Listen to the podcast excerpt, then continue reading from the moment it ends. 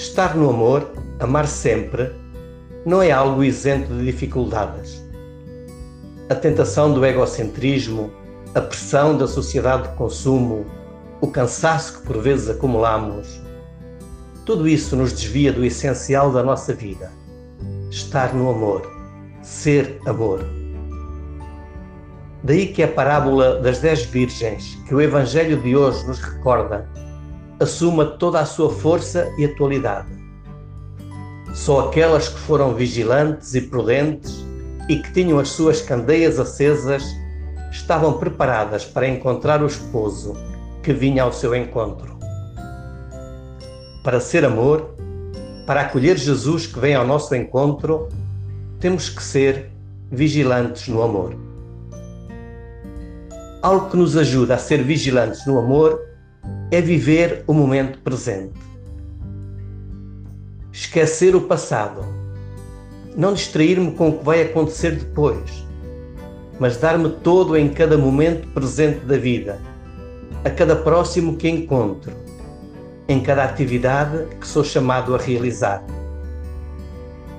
Sabemos, no entanto, como em tantas ocasiões, a nossa resistência individual, a nossa força, cede com alguma facilidade.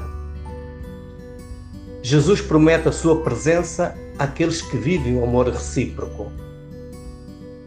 Falando dos efeitos desta presença, Chiara Lubick confessa: Descobrimos-lo na luz com que nos iluminou.